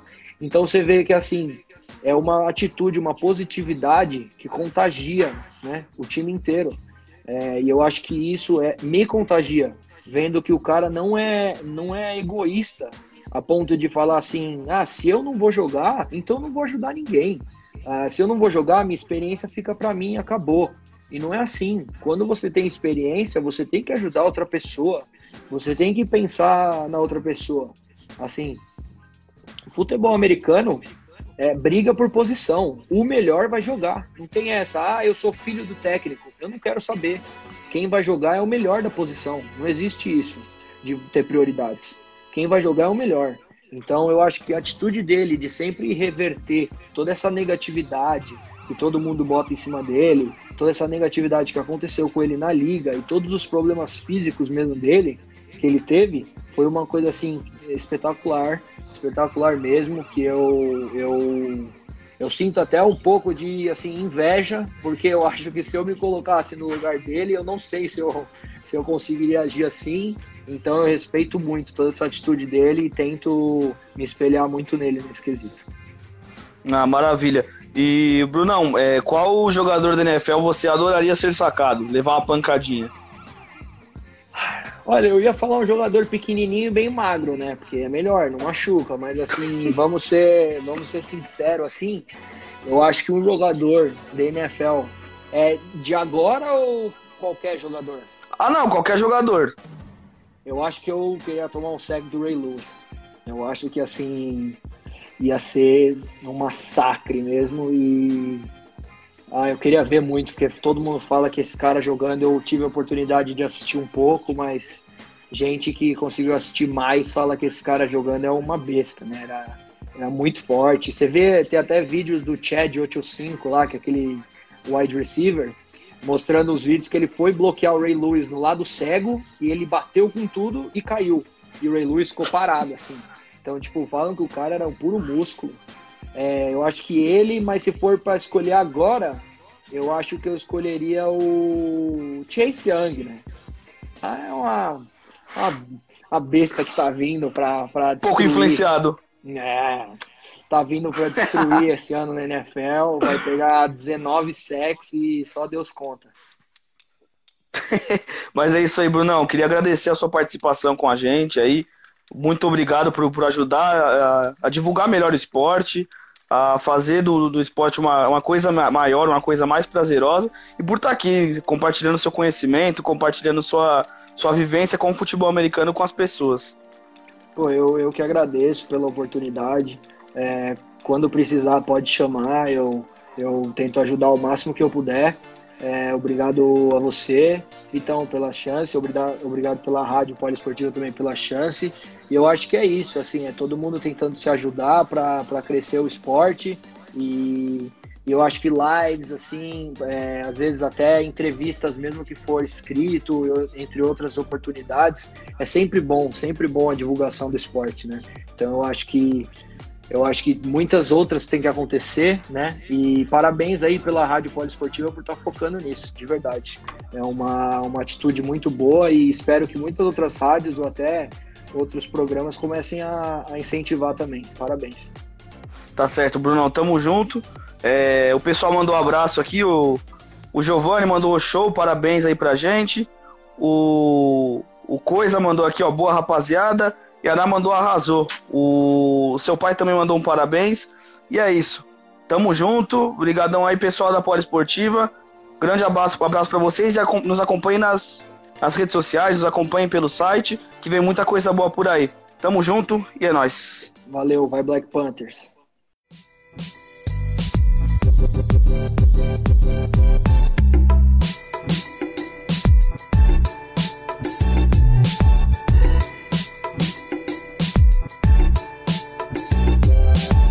Termina agora Live Poliesportiva.